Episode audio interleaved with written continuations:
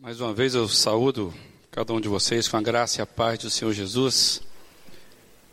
E se você está bem sintonizado, você já recebeu dessa noite a uma porção bem pessoal de Deus para a sua vida, não é verdade? Você possa continuar sendo desafiado a permanecer no Senhor Jesus. Não importa não importam as circunstâncias. Deixa eu fazer uma pergunta para você. Qual a experiência mais extraordinária que você já viveu?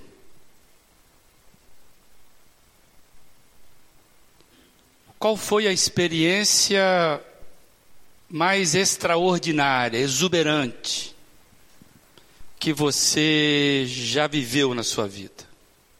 Pensa aí um pouco. Naquela ocasião que você sabe que você experimentou algo acima do normal. Por isso que é extraordinário. Vá pensando, uma viagem, uma aprovação num concurso, ser aprovado num desafio que você imaginou que talvez não conseguiria, uma prova difícil, o resultado de um diagnóstico que parecia improvável, mas o resultado veio de forma surpreendente, uma cura, o casamento, uma mudança.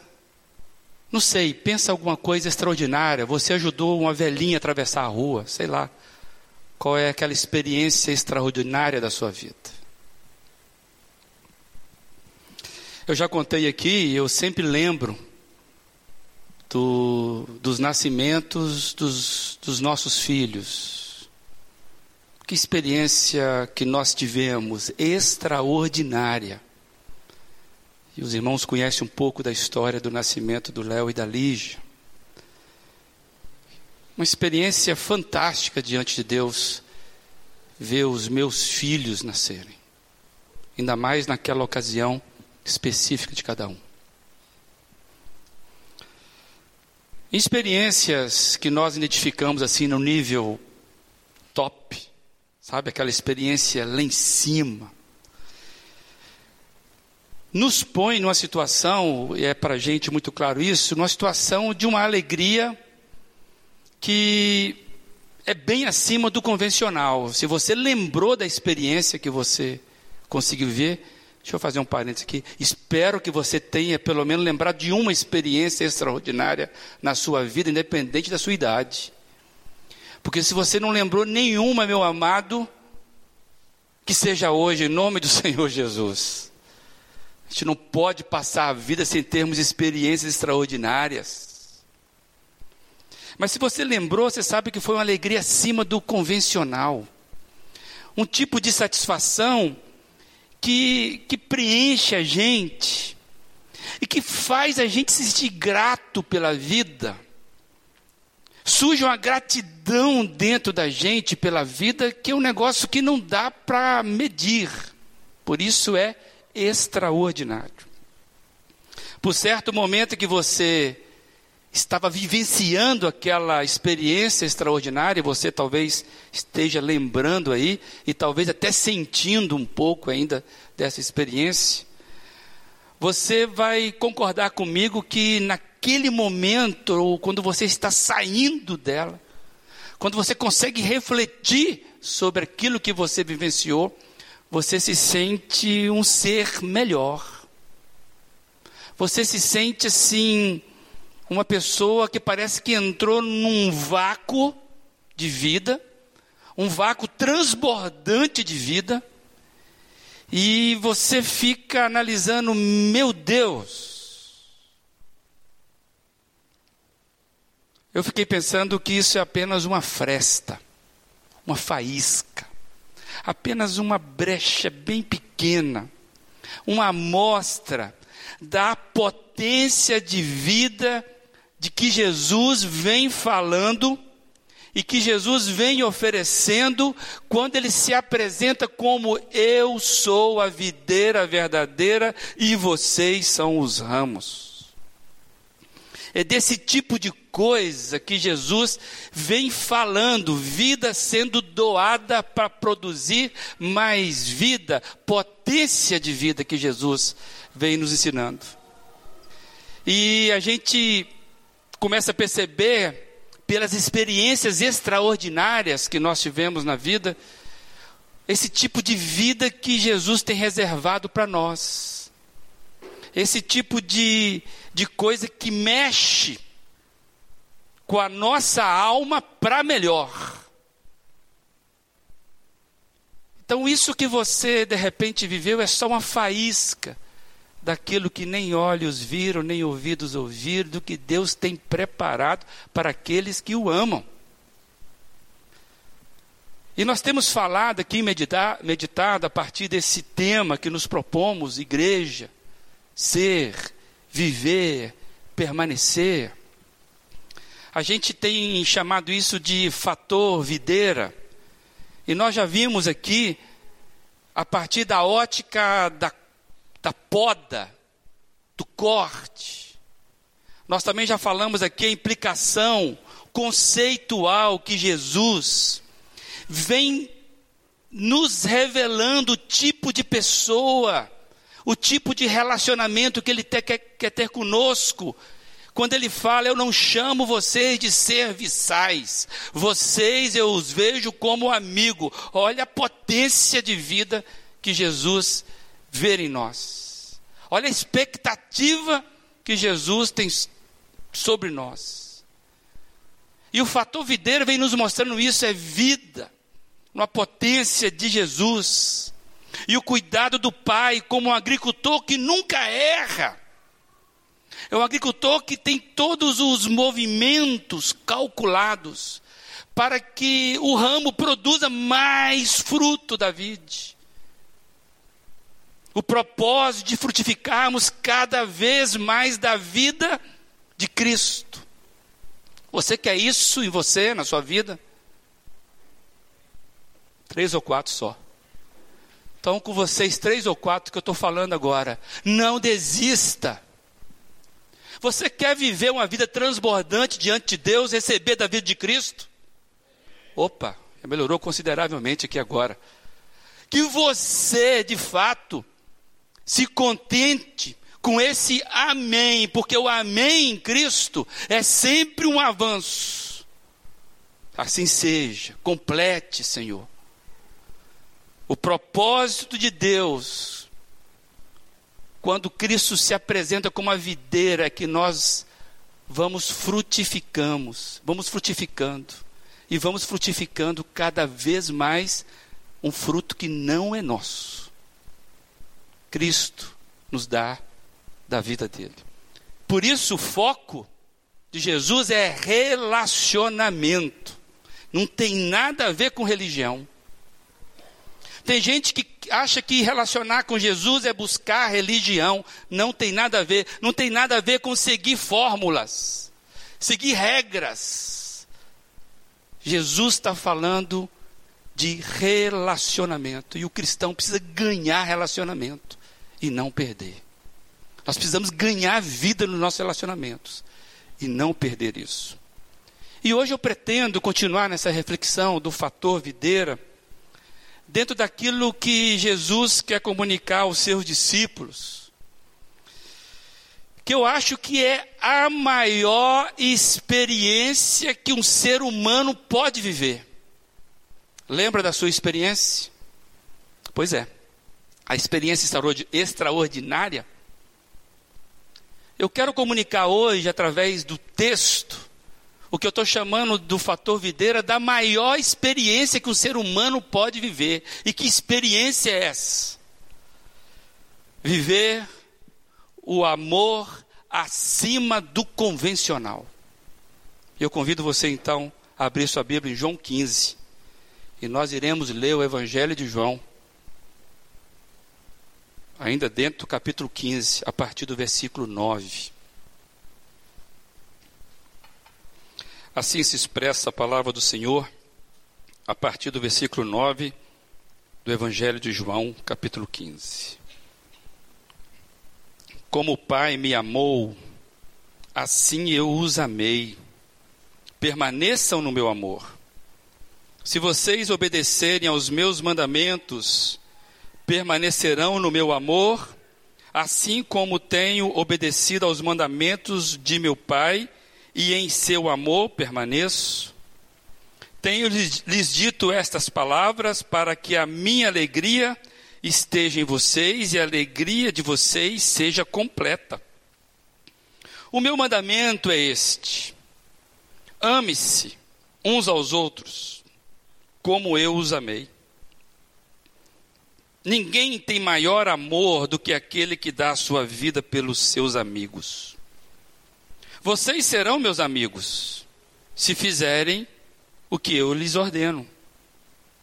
Já não os chamo servos, escravos, serviçais, porque o servo não sabe o que o seu senhor faz. Em vez disso, eu os tenho chamado amigos, porque tudo o que ouvi de meu pai eu lhes tornei conhecido. Vocês não me escolheram, mas eu os escolhi para irem e darem fruto, fruto que permaneça, a fim de que o Pai lhes, lhes conceda o que pedirem em meu nome. Este é o meu mandamento. Ame-se uns aos outros. Que Deus abençoe essa palavra no seu coração. Se você não levar nada, leve essa palavra com você. Tá bom? Então curve a sua cabeça e vamos orar pedindo para que isso permaneça gravado na nossa alma. Deus, Deus amado, estamos diante da tua palavra bem humildes, ó Deus, e submissos àquilo que o Senhor vem tentando comunicar conosco.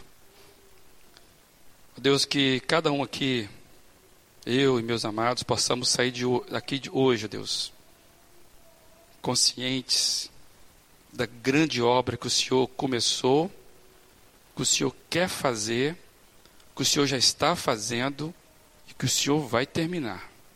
Em nome de Jesus. Amém, ó Deus. Uma coisa eu e você precisamos ser honestos.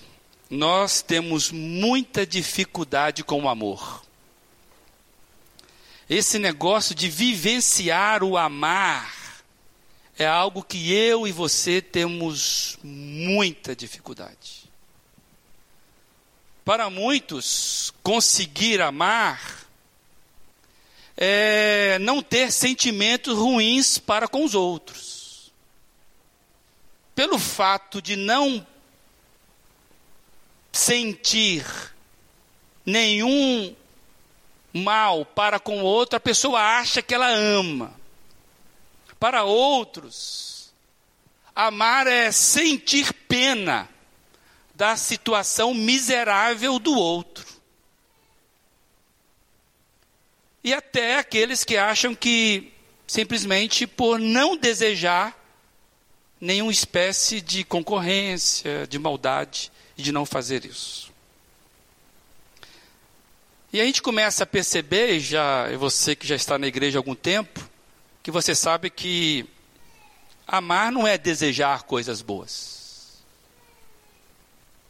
Amar não é desejar coisas boas não é sentir coisas boas acerca das pessoas ou das situações.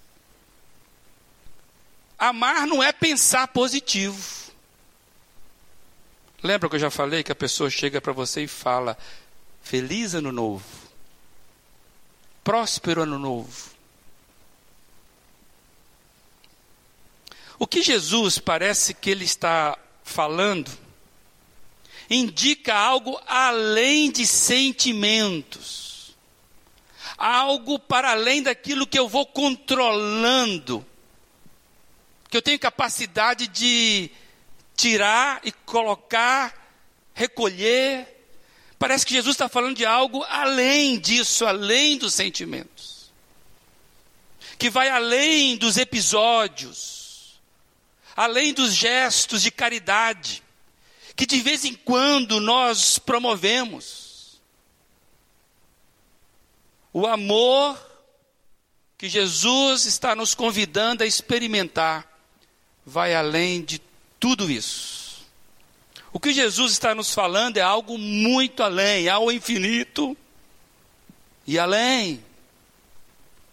Por isso que o mandamento, e é estranho a gente pensar, alguém falar que amor é mandamento. Já que amor é liberdade, é expressão livre. Como alguém pode dizer que amor é mandamento? Somente uma pessoa.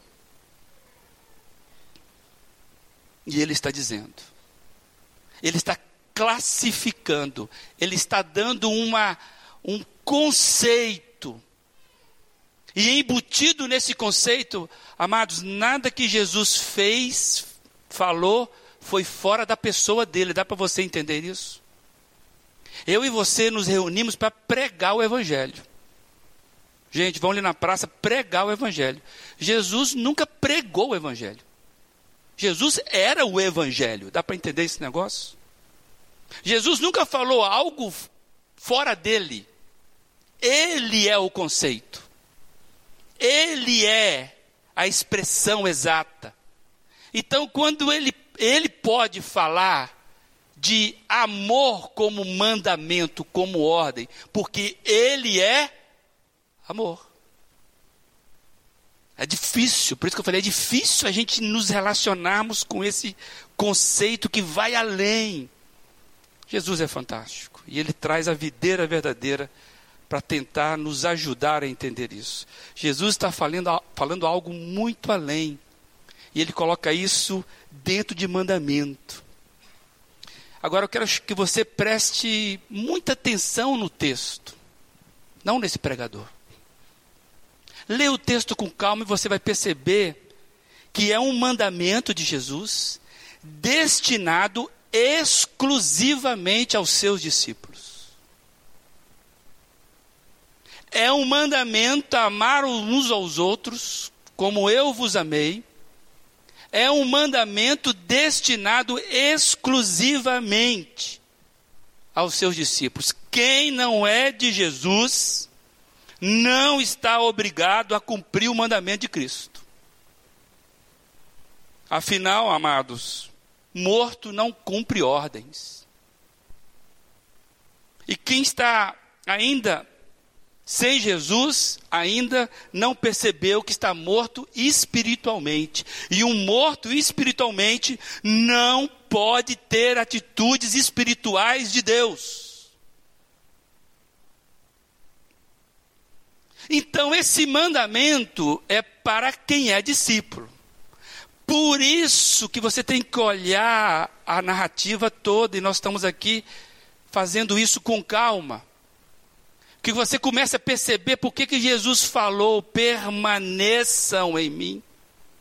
Por que, que ele está dizendo que tem gente que está grudado, mas não permanece? E aí é cortado. Porque não produz não tem intimidade de relacionamento, então não é capaz de receber o fruto. Jesus está falando com o discípulo. Então a ordem, se você é discípulo de Jesus, a ordem para Jesus é: amem-se mutuamente como eu vos amei. Sabe aquela expressão? Todas as religiões do mundo, elas se sintetizam naquela máxima. Amai o outro como a ti mesmo. E as pessoas nivelam tudo. Pois é, com Jesus é diferente. Amar o outro como a ti mesmo é para todo mundão aí. Ó. Você deve amar o outro, respeitar o seu vizinho como você gostaria que fosse respeitado. Você vai ser justo com o seu patrão da mesma maneira, da maneira que você gostaria de ser tratado com justiça. Você vai, vai socorrer o outro da mesma maneira que você acha que você deveria ser, ser socorrido no momento de aflição. Isso é o padrão para a humanidade, porque nós não somos bicho, nós somos humanos. Mas para o corpo de Cristo o mandamento é diferente. Vocês devem amar uns aos outros como eu vos amei. O padrão é outro.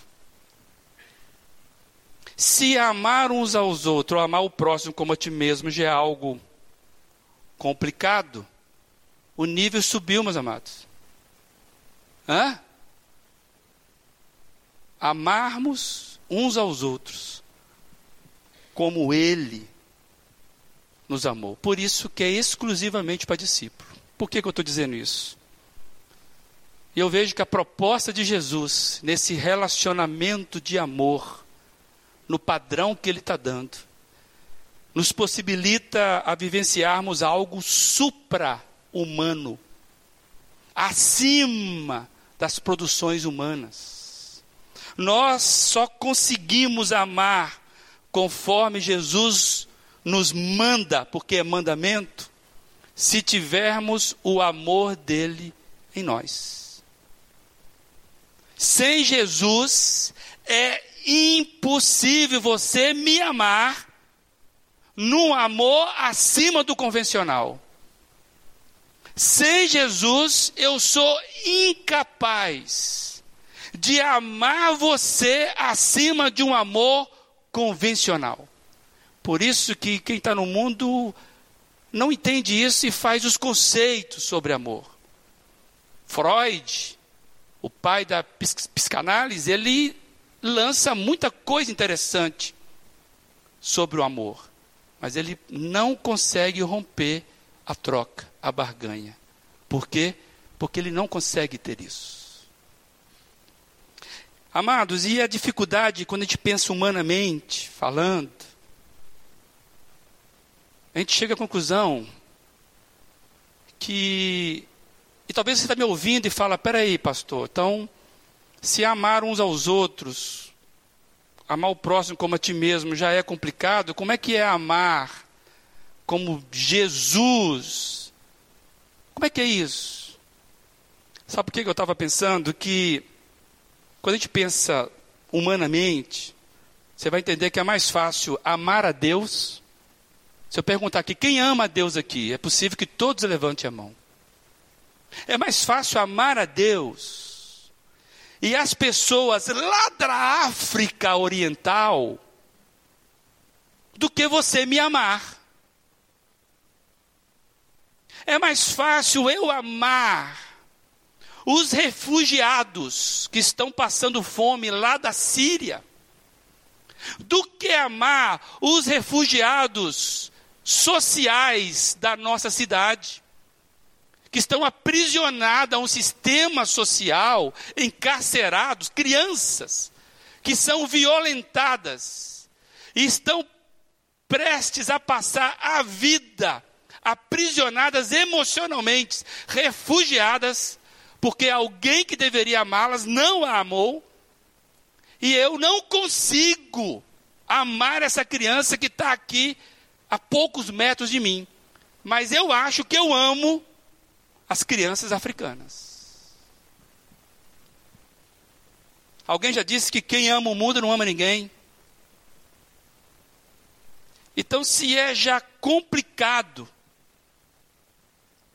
mas você precisa entender um negócio que Jesus está falando. Põe logo na sua cachola, de preferência você tem a mente espiritual.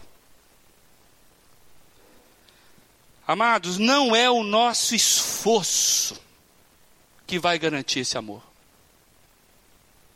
Não é no nosso esforço que nós vamos conseguir amar na medida que Jesus está dizendo aqui. Eu acho que eu preciso mudar minha oração e você precisa mudar a sua. Geralmente nós oramos assim: Senhor, me ajude a amar Fulano. Quantos já oraram assim em relação a mim? Não, não levanta a mão, por favor. Senhor, me ajude a amar aquele desgracento. Você fica constrangido. Eu acho que a oração está errada. Eu pus para mim que a oração mais honesta deveria ser: Senhor, tu sabes que eu não consigo amar aquele fulano. Isso sabes que eu preciso vencer algumas coisas. Por que eu não consigo amar fulano, Senhor? fala comigo, porque Ele é quem o Senhor tem me enviado para amar. Eu não posso querer amar Fernando na medida que o Senhor me manda amar, porque ele tem qualidades que eu enxergo nele. Eu tenho que amar o Fernando não pelas qualidades e competências daquilo que ele me entrega. O amor de Jesus aos seus discípulos é como eu vos amei. Deixa eu te fazer uma pergunta: como é que Jesus te ama? Por isso que é um tipo de amor incondicional. Você acha que Jesus está amando você agora, nesse momento, mais do que ontem à noite, quando você estava na balada? Se você estava, não sei. Você acha que porque você estava vendo um filme, vendo um jogo do, daquele time miserento e gostando, você acha que Jesus está gostando mais de você agora, porque você está aqui, e não vendo aquele, aquela coisa horrorosa? O amor de Jesus é incondicional. Então, se eu esperar qualidades em você para amá-lo na qualidade de Jesus, eu estou sendo negligente, eu estou sendo desobediente, e eu não estou frutificando o tipo de relacionamento que Jesus me convidou e me ordenou para viver.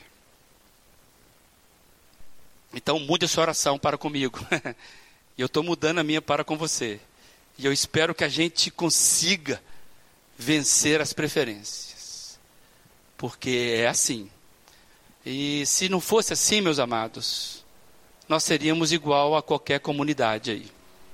Qualquer ajuntamento humano. Nosso ajuntamento é acima disso.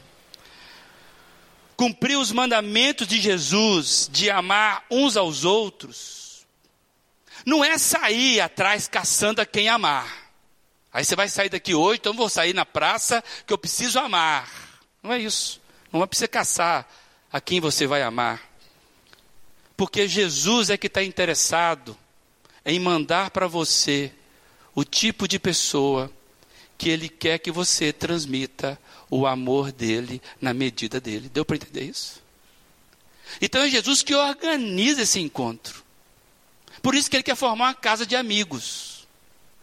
Porque o amigo verdadeiro, e você deve ter aí pelo menos uns três ou quatro, difícil ter amigos, que você sabe que você pode contar com ele, que ele não ama você porque você é muito bom. Pelo contrário, ele sabe que você não vale nada, mas ele gosta muito de você.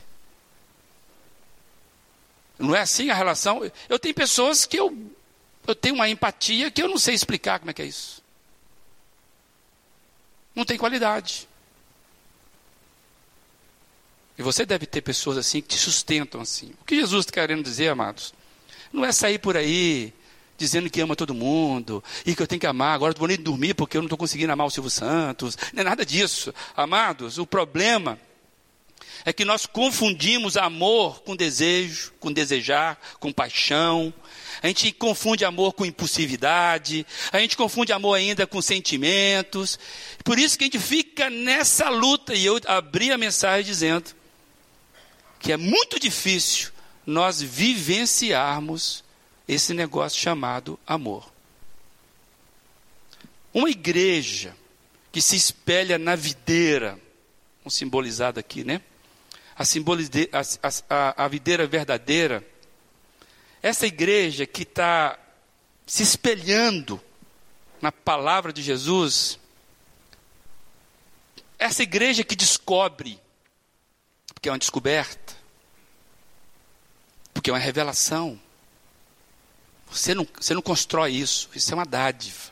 Uma igreja que descobre o que é ser, viver, permanecer na videira, essa igreja sabe muito bem que cumpre o mandamento de Jesus de amem-se uns aos outros como eu os amei, não no domingo.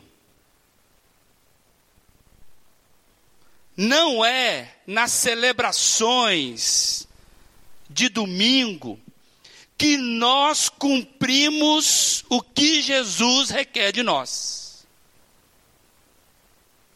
Então a igreja que amadurece, ela descobre isso. Que aqui é uma celebração dos que foram alcançados pelo amor de Deus, de Jesus. Mas não é aqui que eu vivencio, cumpro esse mandamento de amar uns aos outros, não é no domingo. Uma igreja que centraliza suas melhores energias, os seus maiores recursos, em manter o domingo funcionando, não entendeu a mensagem da videira. Não cumprimos o que Jesus nos ensinou, fazendo celebrações como esta aqui. Você consegue entender isso? Ou não? Por que, que vocês não falaram amém então? Vocês conseguem entender isso? Que estar aqui no domingo à noite não significa que nós estamos cumprindo o mandamento de Jesus. Tem amém para isso ou não? Que está acostumado a falar amém, só coisa boa, né? Mas isso é coisa boa, é revelação para você e para mim. Tem gente que acha que ser igreja, e nós estamos insistindo nessas frases, é vir aqui domingo.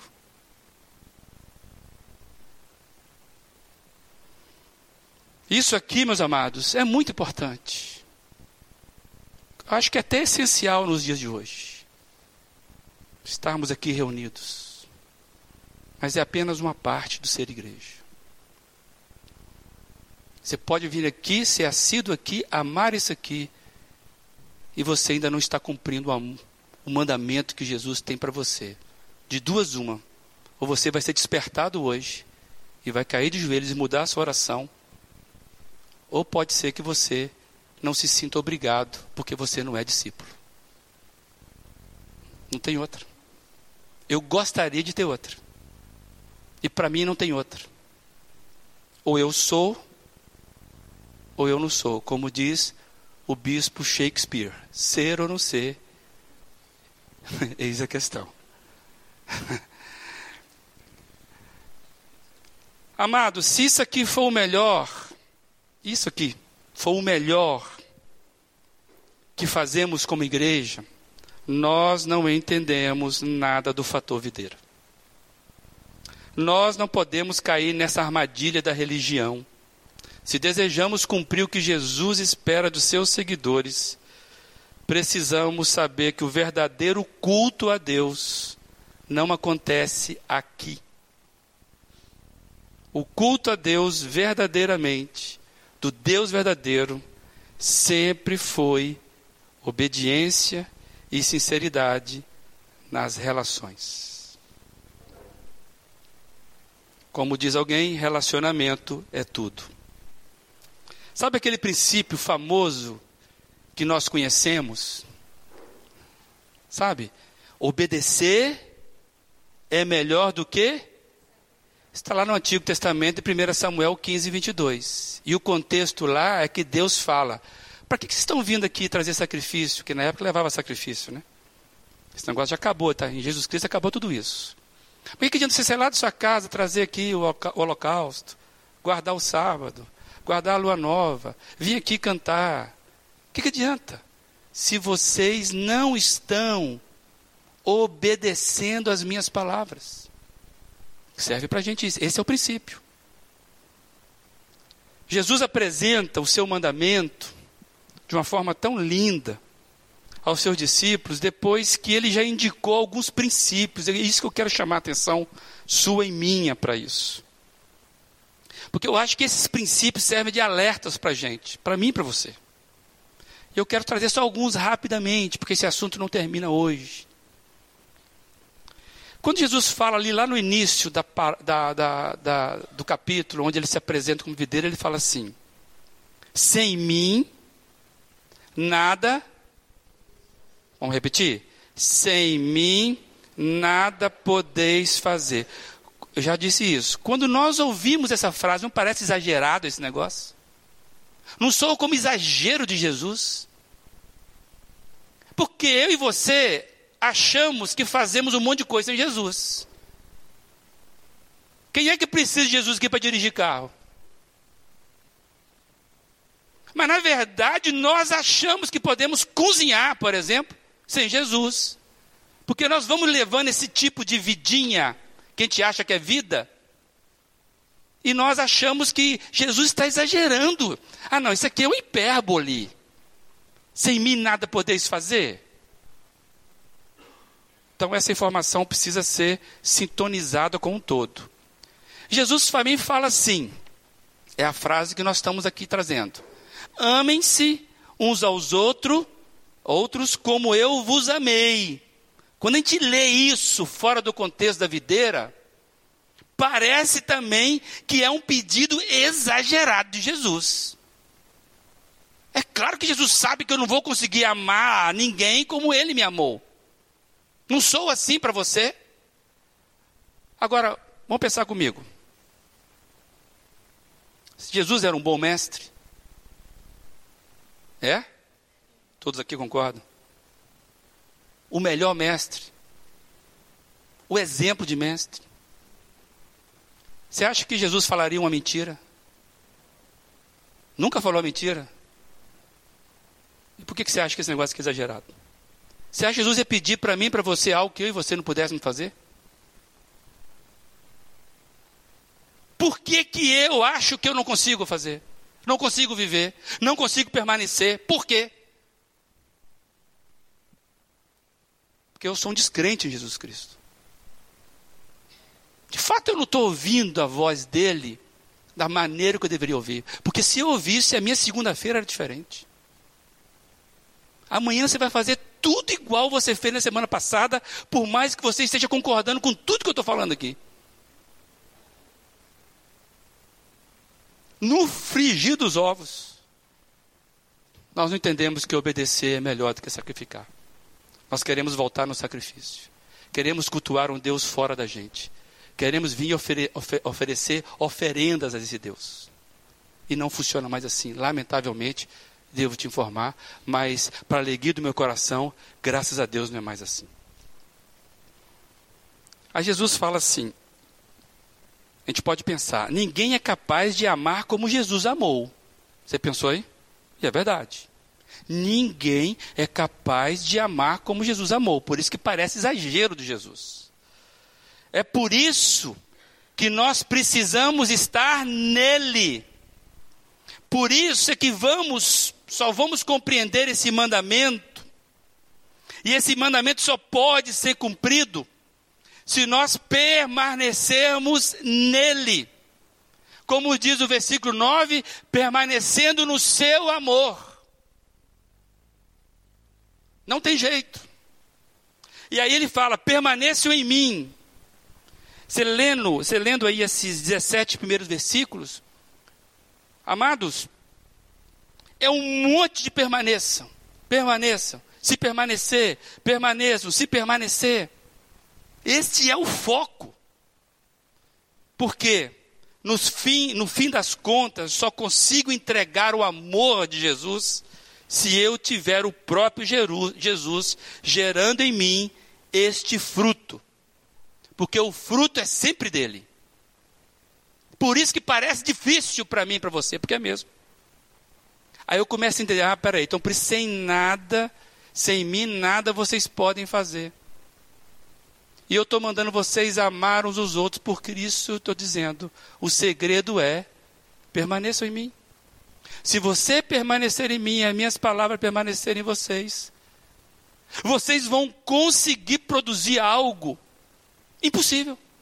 Mas produziu. Eu tinha tudo para jogar minha ira sobre você. Aí Jesus entra e fala assim: Você está comigo, meu amado.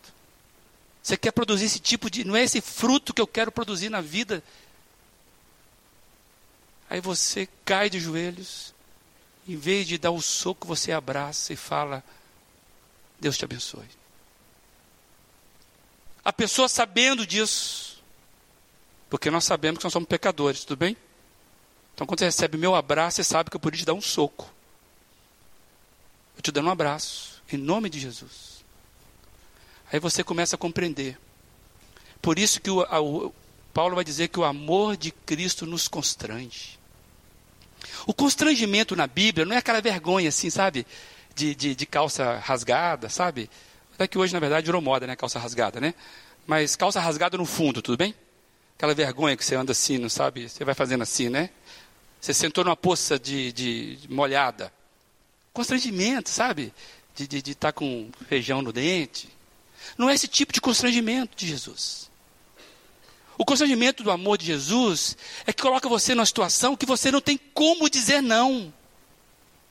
Por isso que eu e você só podemos ser constrangidos por Jesus quando nós nos deixamos ser abatidos por Jesus. Eu fiquei tão constrangido que eu não tive outra opção. Vou lá e te abraço. O amor de Cristo nos constrange. A fazer o quê? A entregar o amor dele. Por isso que é, o fruto é dele.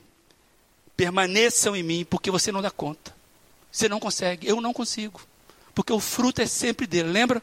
Eu sou a videira, o pai vai limpando o galho para que o fruto da vide aconteça no galho, no ramo. Então, quando você conquista alguém para Cristo, você olha para cima e fala: Obrigado, Senhor, é tudo seu. Tem nada disso, tem nada meu nesse negócio. Quando eu insisto em levar o que eu sou, eu só levo morte. Amados, dentro desse ensino, das expectativas de Jesus, lembra que eu já falei aqui que Deus tem expectativas sobre a sua vida? Deus tem expectativa sobre a sua vida. E eu entendo que é melhor do que que você está vivendo aí. Eu conheço poucos aqui. Mas eu afirmo que a expectativa de Deus é levar a sua vida a mais do que você está vivendo. Eu tenho certeza disso, pela própria vida que eu tenho.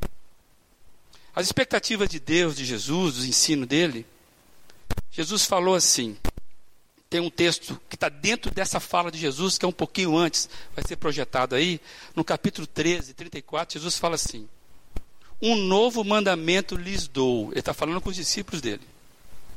Amem-se uns aos outros. Como eu os amei, vocês devem amar-se uns aos outros. Com isso, olha o resultado, amados. Todos saberão que vocês são meus discípulos se vocês se amarem uns aos outros. Qual que é o resultado?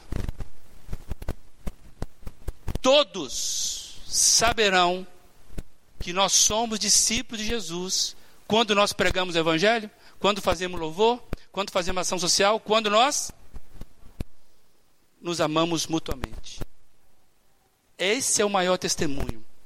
Outra coisa que serve para mim e para você. Jesus não veio formar cristãos. A palavra cristão na Bíblia, no Novo Testamento, que no Antigo Testamento era impossível tê-la, ela aparece apenas três vezes. Então, quando você bate no peito, eu sou cristão, cá entre nós, parece que a Bíblia não está ensinando muito isso para você.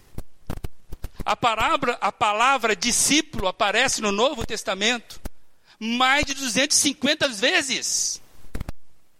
O que, que você acha que Jesus está querendo comunicar para a igreja dele? Cristão briga com muçulmano. Discípulo ama muçulmano. Ama kardecista. Ama ateu. Vive, vive a vida de Cristo para cada um. Deu para entender? Deus não veio chamar ninguém aqui para ser cristão, muito menos batista. Que eu acho que é a melhor categoria, né? Muito menos.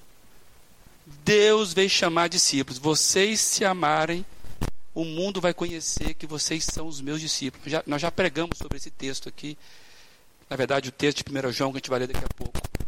Vale a pena recordar. O alerta para a igreja é que só seríamos reconhecidos como discípulos quando vivenciarmos entre nós relações de amor. Não relação de competição, não relação de poder, não relação de barganhas, não relação de quem está certo. Já viu que igreja às vezes é uma picuinha de coisa? Não gostei desse enfeite. Pronto, começou a relação de poder. Se fosse eu, eu faria melhor. Sabe uma coisa? Não gostei nem da, do corte de cabelo que o dado fez no pastor. Não gostei. Eu faria melhor. Relação de poder, de competição. Isso para a igreja é fruto podre. Não podemos, amados, achar que é assim. Deus está nos convidando. Vamos subir o nível. Vamos parar de querer fazer com a força do braço. Vamos deixar o amor de Deus frutificar entre nós. Tem gente que só faz quando concorda. Quando concorda, não faz. O que é isso? Amados, o alerta é para que aqui não tenha relação de competição, nem de poder, nem de barganha. A relação aqui é relação de amor, porque Jesus se encontra nas relações de amor. Fora disso, não dá para ver Jesus, só vê o homem. Deu para entender? Capite? Ok? Eu queria terminar então um texto de 1 João 4, que vale a pena você ler comigo aí, que vai ser projetado. Olha que revelação fantástica da palavra de Deus para mim e para você. Amados, amemos-nos uns aos outros, pois o amor procede de Deus. Aquele que ama é nascido de Deus e conhece a Deus. Quem não ama não conhece a Deus, porque Deus é amor. Foi assim que Deus manifestou o seu amor entre nós, enviou o seu Filho unigênito ao mundo, para que pudéssemos viver por meio dele. Nisso consiste o amor. Não é não em quem nós tenhamos amado a Deus, mas em que ele nos amou e enviou o seu filho como propiciação pelos nossos pecados. Amados, visto que Deus assim nos amou, nós também devemos amar-nos uns aos outros. Ninguém jamais viu a Deus. Se nos amarmos uns aos outros, Deus permanece em nós e o seu amor está aperfeiçoado em nós. Sabemos que permanecemos nele e ele em nós, porque ele nos deu, nos deu o seu Espírito. O mandamento de Jesus continua válido para nós, amados. Se achamos que podemos ser cristãos, discípulos de Jesus, sem frutificar o amor de Jesus em nossas vidas, na nossa ambiência aqui, podemos estar enganados quanto à proposta de Jesus aos seus seguidores. Que Deus aperfeiçoe o amor dele nas nossas relações. Curve a sua fronte e ore aquilo que você puder orar. E talvez você precisa fazer uma oração hoje. Senhor, me resgata de novo. Faz com que eu me encontre com o Senhor de novo. Naquele amor que. Aquele amor de primeira qualidade. Eu queria que você orasse seriamente pela sua vida. Seriamente. Nada surpreende Jesus. Mas Jesus nos surpreende sempre. Ore a seu respeito. Que Deus te ilumine mesmo com graça e poder.